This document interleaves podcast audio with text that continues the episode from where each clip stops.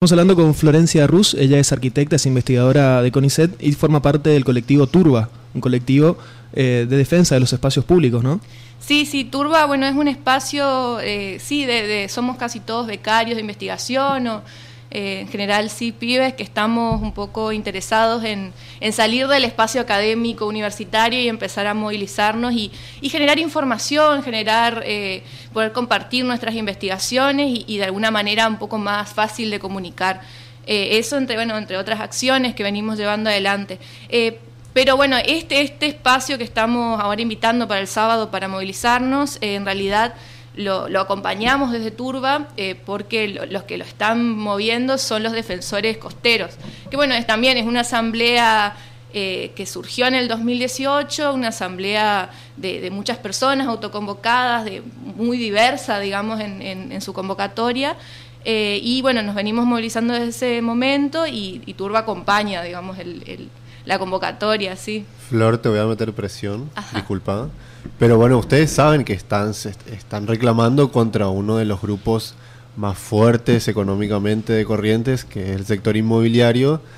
Eh, son varios los, los inversores, los empresarios que están interesados en esos terrenos y que incluso cuentan con el apoyo de la municipalidad.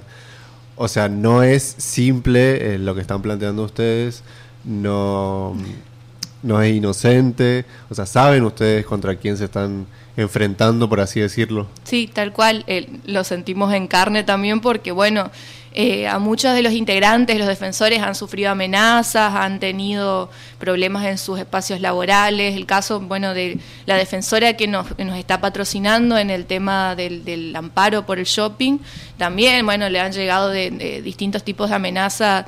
Eh, como haciéndole, queriéndole hacer un juicio por jury político, una serie de cuestiones. la verdad que no es fácil nosotros sabemos sí que nos estamos enfrentando, bueno, a grupos inmobiliarios que tienen mucha llegada a los eh, funcionarios del municipio y de la provincia.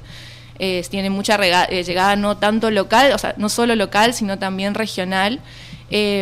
Nosotros en realidad sabemos sí que nos enfrentamos a estos grupos, tratamos de, generar conciencia y un poco salirnos de esto de que el único camino posible, que es lo que se suele mostrar desde estos grupos, tanto funcionarios y como eh, como grupos empresariales, en realidad más funcionarios porque los empresarios no salen, si ustedes prestan atención, los únicos que están comentando y apoyando como políticas propias incluso estas, estos emprendimientos inmobiliarios son nuestros funcionarios. Eh, entonces nosotros lo que tratamos de hacer es corrernos un poco de esto que se plantea como el único camino posible para generar desarrollo, empleo, eh, bueno, que son el típico discurso que se mueve eh, para pensar, bueno, qué otras posibilidades hay. Realmente necesitamos un shopping en la playa pública. ¿Qué va a ocurrir luego de este relleno que está generando un avance sobre el cauce del río en momentos de crecidas? ¿Qué va a pasar con, con otras áreas de la ciudad? Después de, bueno, periodos de muchas inundaciones que hemos sufrido hace unos años. Bueno, son preguntas un poco para corrernos de eso que se plantea como el sentido común o el único camino posible para generar desarrollo. Realmente estas políticas implican una solución para las problemáticas de nuestras ciudades, para generar eh, mejoras en las condiciones habitacionales, estos, estas torres que se están desarrollando, quiénes podrán acceder a esos espacios, a esos inmuebles. Sabemos en realidad que están destinados más que nada a la inversión. Eh, seremos entonces en unos años esta, esta, este modelo de ciudad como es Rosario, en el que hay una gran cantidad de inmuebles vacantes, mientras que por otro lado crece el, el déficit habitacional. Eh, entonces, bueno, la idea es un poco promover esa discusión, creo que inclusive democratizar procesos que cada vez vemos más, que si bien se habla de ciudades eh, eh, amigables, inteligentes, por otro lado vemos que esto avanza sin, bueno, generar audiencias públicas que están establecidas en las normativas, sin hacer estudios ambientales hay una mecánica que no es solamente acá, es a nivel, bueno, nacional y regional e internacional, podría decir, pero eh, inclusive desde los defensores costeros, durante la pandemia y antes de la pandemia, hicimos espacios, eventos para compartir experiencias nacionales de luchas en la defensa de la costa. Eh, y bueno, uno se encuentra con que en las distintas, las distintas ciudades, en muchas ciudades costeras, eh, se ven estos procesos que, bueno, desde la teoría se habla de extractivismo urbano, urbanismo neoliberal, o sea, son como, de alguna manera, dinámicas que se reproducen en, todas las ciudades. No es un hecho aislado lo de Corrientes. No, no es aislado para nada. y tampoco son aisladas las resistencias, digamos. Eso, ¿hubo en algún otro lugar, en algún otro caso, que con esta, con esta lucha desde los colectivos se de marcha atrás o siempre ganó el...? Sí, han, habido casos, son los menos, eh, lamentablemente, pero bueno, el caso, uno de los casos eh, emblemáticos es el de Amarras, de Gualeguaychú, no sé si escucharon alguna vez, un barrio privado que había avanzado haciendo un desastre ambiental, eh, tuvo unas polderizaciones que transformaron todo un humedal en Gualeguaychú, en, un, en, un, municipio más chico, porque por ahí avanzan en municipios que no tienen eh, una estructura, digamos, de, técnicos y funcionarios que puedan eh, como responder a eso de otra manera. Eh, y lo que se hizo fue se presentó un amparo, creo que también participó el municipio de Gualeguaychú contra este otro municipio y se estableció que tendrían que dar marcha atrás, con inclusive restituir las condiciones ambientales a la situación anterior. Eh, eso todavía sigue en proceso, se sigue peleando, pero fue como una, un hecho en la jurisprudencia nacional muy importante. Eh, y después, bueno, en, Corrientes han habido, eh, si bien la justicia plantea muchas limitaciones, el amparo del plan costero en primer, en primera instancia se lo rechazó. pero luego, cuando se presentó la, no me acuerdo el nombre, bueno, la respuesta, digamos, de los abogados, eh, en ese momento sí se dio lugar y hasta este momento de alguna manera se desactivó, eh, así como lo conocemos, Plan Costero, que era una subasta general de, por parte de la AVE. Eh, pero bueno, han habido otros avances, de, nos, vamos entrando a poco, ¿no? Por, ejemplo, vender la cárcel, relocalizar a toda la gente, el puerto que, avanza por otro lado, o sea, es más difícil, siempre muy opacos los procesos, la gente no es que se entera mucho de qué ocurre. Eh, y también el caso del shopping se dio al lugar al amparo en Corrientes eh, y bueno, en, ese, en eso estamos ahora viendo cómo sigue el proceso, porque lo que nos comentan las abogadas es que eh, si bien se dio al lugar el amparo y por ahí aparecieron algunas como resoluciones de la justicia que trataban de dar lugar a que la, se tiene que proteger el espacio público y todo esto, por otro lado, cuando los organismos presentan informes, por ejemplo, la municipalidad, el Instituto Correntino del Agua y del Ambiente, lo que hacen es eh, avalar la, actitud del municipio de aprobar el shopping. Eh, desde el ICA que dice que ellos no tienen competencia en pedir estudio de impacto ambiental cuando es su única función. Pareciera que está eh, sobre un río, ¿no?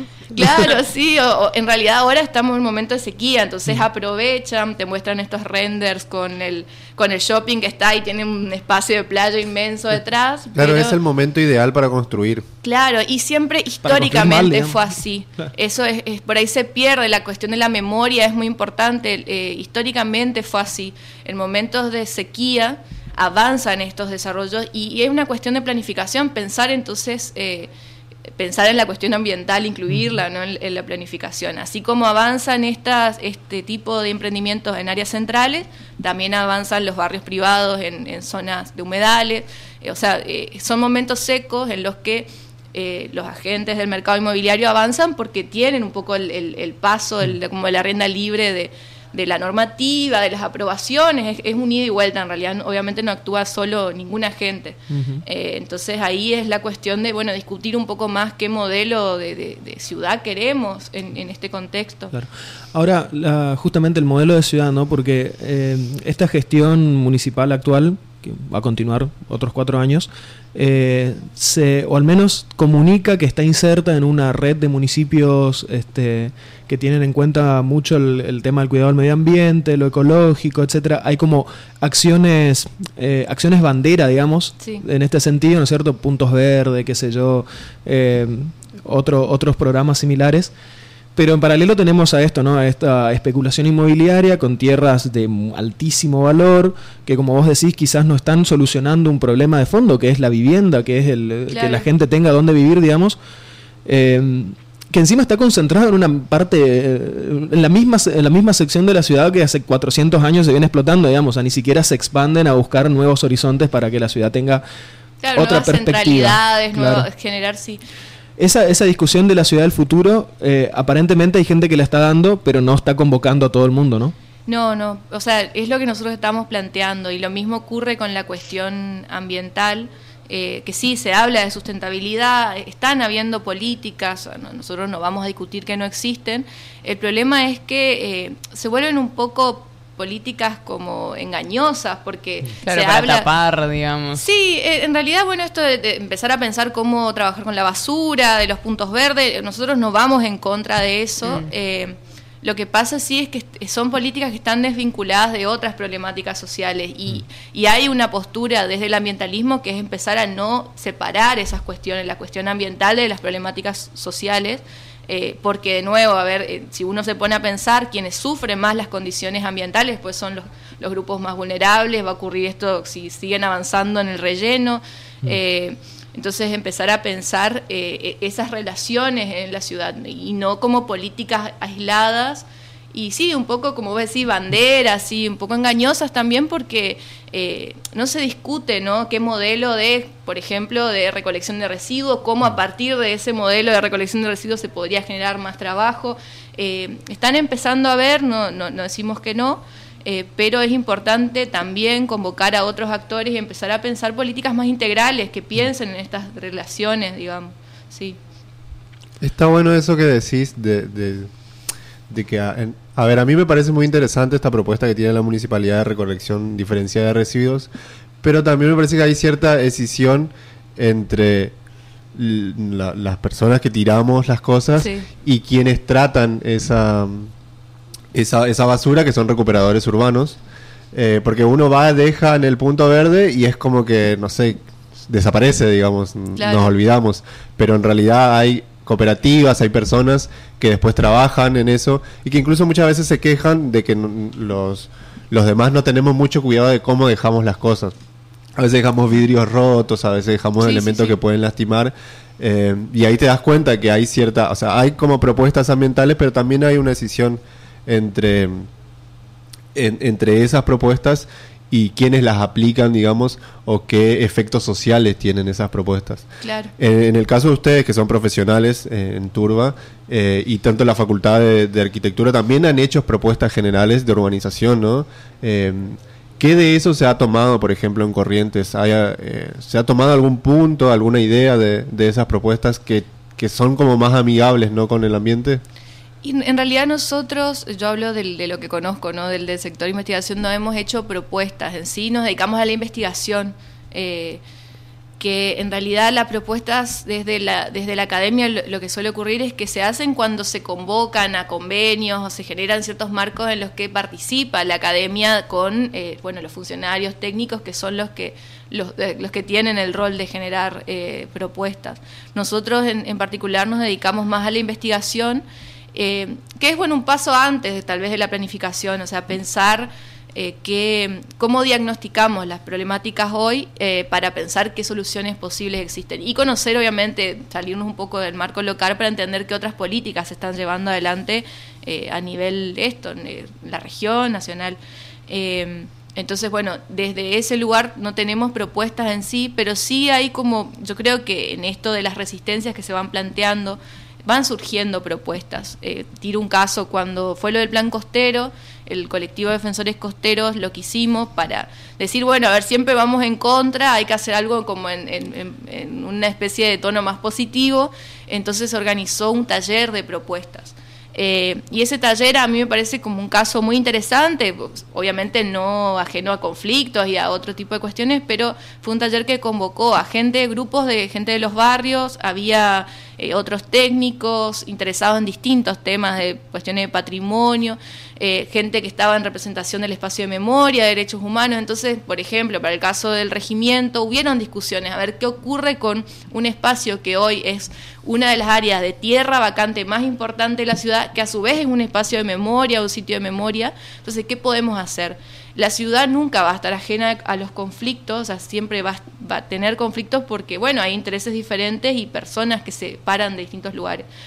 Eh, pero yo creo que el municipio o, los gobiernos locales deberían abrir los espacios para esta discusión eh, y pensar, ¿no? Bueno, eh, es, un, es una serie de determinaciones de justicia, o sea, ¿qué definimos? Definimos un espacio de memoria, se puede generar un equilibrio entre estos, entre estos dos o tres funciones que se le quiere dar, o sea, por ahí ese es el planteo, empezar a democratizar la ciudad y que no sean decisiones que surgen desde arriba y que si vamos al caso son decisiones que eh, si bien se hablan de bueno una mejora para todos y, si uno empieza a hilar eh, un poco más fino se da cuenta que en realidad son políticas que están favoreciendo a un sector bastante concentrado permiten procesos de acumulación para un grupo muy concentrado de gente que ni siquiera sabemos del todo los nombres. Sí, no, para nada, no, para Bueno, hace poco se creó la Cámara de Desarrolladores Inmobiliarios, creo que es. Este, en su manifiesto tienen como hablan de justamente apoyar al, al, Estado en este desarrollo público, privado, etcétera, etcétera. Nunca mencionan a la gente, ni los vecinos,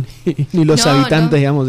Siempre es el negocio de, eh, qué sé yo, mejorar sí, es que vos fíjate cuando ahora hablaban de un plan de ordenamiento territorial, del cual nadie conoce porque no accedimos todavía y a quienes se lo presentan a la Cámara de Desarrolladores Inmobiliarios.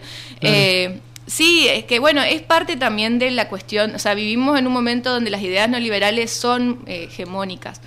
Entonces, eh, los actores que se plantean como los que mejor pueden generar valor o mejorar la ciudad son los actores del sector privado. La pregunta es qué actores del sector privado, como bien decimos, porque no los conocemos, o los cuales conocemos en realidad son un grupo de desarrolladores. No estamos hablando de distintas escalas, de pymes, de no sé, de otros tipos de empresas.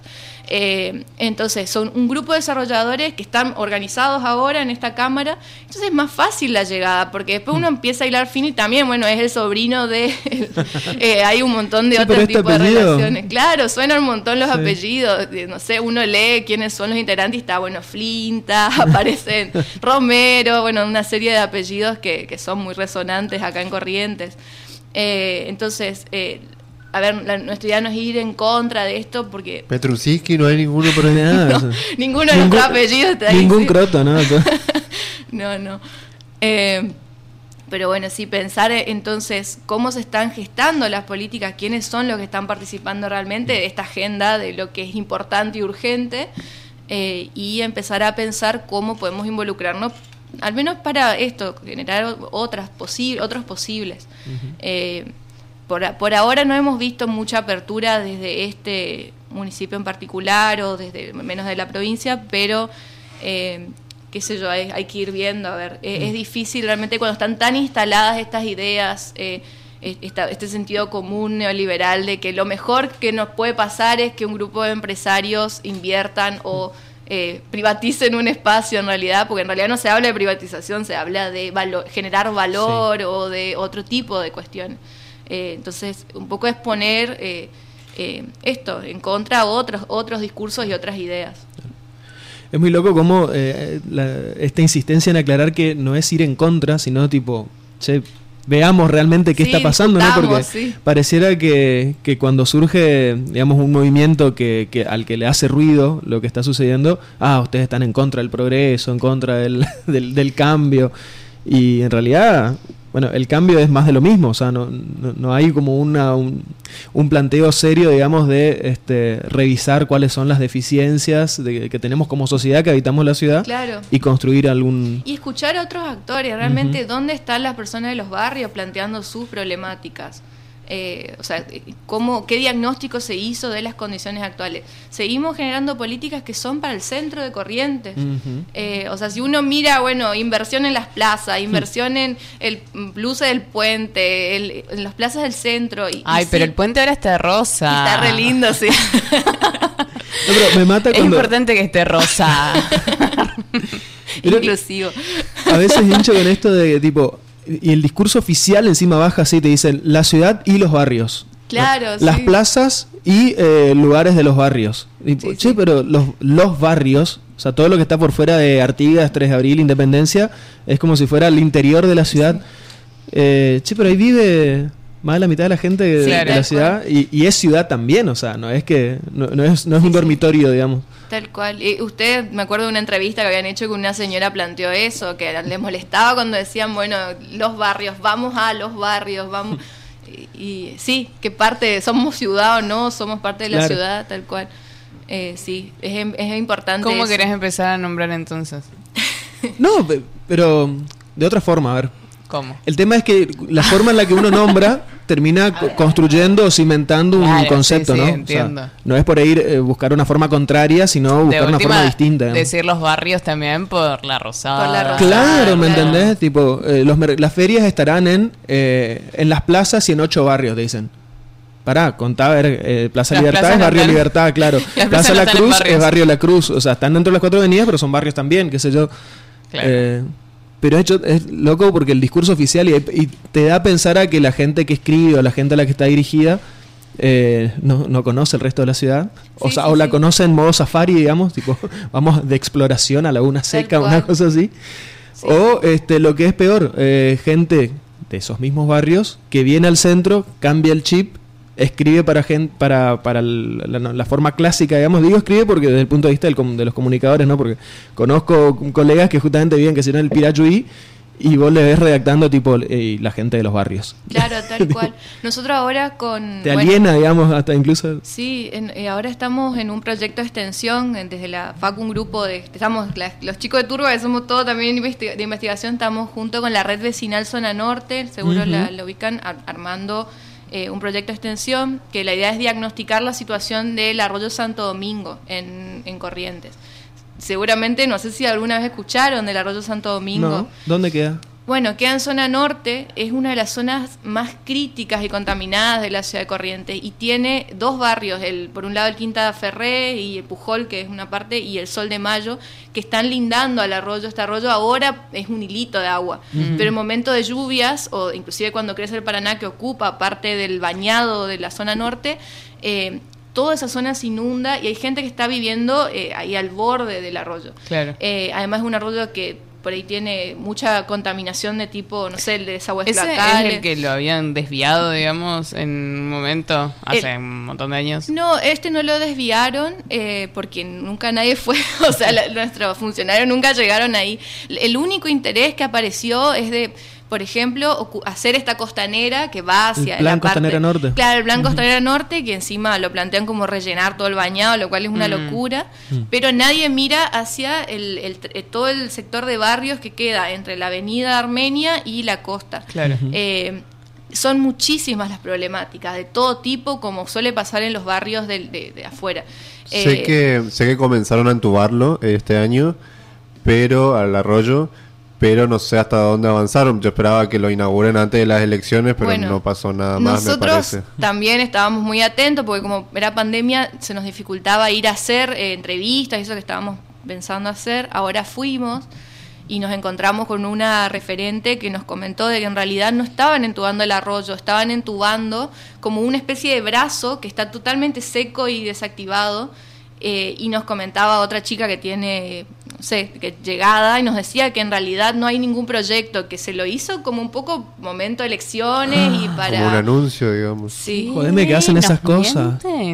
Y bueno... ¿Gastan plata en, en pavadas? Sí. Bueno, pero ese, eh, ese proyecto es muy particular porque, bueno, estuvieron ellos que son de la facultad, o sea, estuvieron académicos, eh, también lo pidieron las organizaciones del barrio, o sea, hay como todo un movimiento para pedir obras en ese rollo y que, bueno, ahora nos enteramos que lo anunciaron, pero al final no lo hicieron. No, no, eh, en realidad sí, son como así pequeñas intervenciones, hicieron eso, que no sé para qué sirve, después, bueno, una placita en una parte. Eh, no está mal, el tema es que la gente está muy cansada de ese tipo de actuaciones como muy a cuentagotas, mientras que después se está tirando no sé cuántos millones en... En, reafaltar. En reafaltar, en, o sea, eh, es una pregunta para hacernos realmente, ¿qué está pasando? Eh, ese sector, la gente la está pasando mal cuando hay se le mete agua, pierde todo, eh, el agua está tan contaminada que genera muchísimas problemáticas de salud. Nosotros estamos trabajando con el Centro de Medicina Regional, hay gente especializada en agua, ellos ahora tendrían que ir a hacer unos estudios para ver qué, en qué condiciones está el agua, porque así como ocurrió con Cuenca, Matanza, Riachuelo en, allá en Buenos Aires, que eso se judicializó y tuvo y se intentó empezar a hacer políticas más integrales. Eh, en este caso no hay ningún tipo de estudio sobre cuáles son las condiciones y entonces la idea es empezar a eso, a visibilizar qué está ocurriendo eh, y saber qué problemáticas le está generando a la gente, que casi siempre el agua contaminada implica problemas respiratorios, problemas en la piel, eh, bueno, una serie de, problemáticas de salud.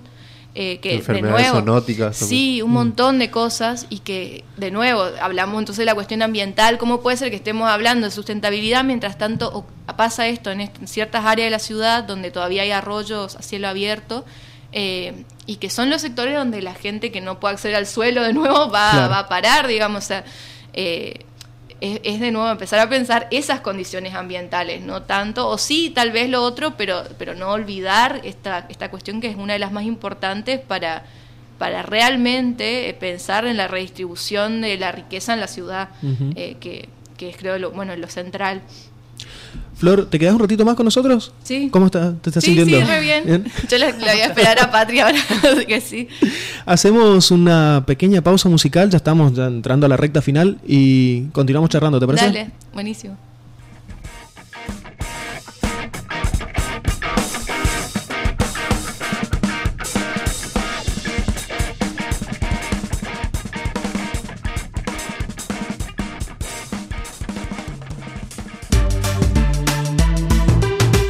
Basura en tu bolsillo, cartera o mochila hasta que llegues a un basurero.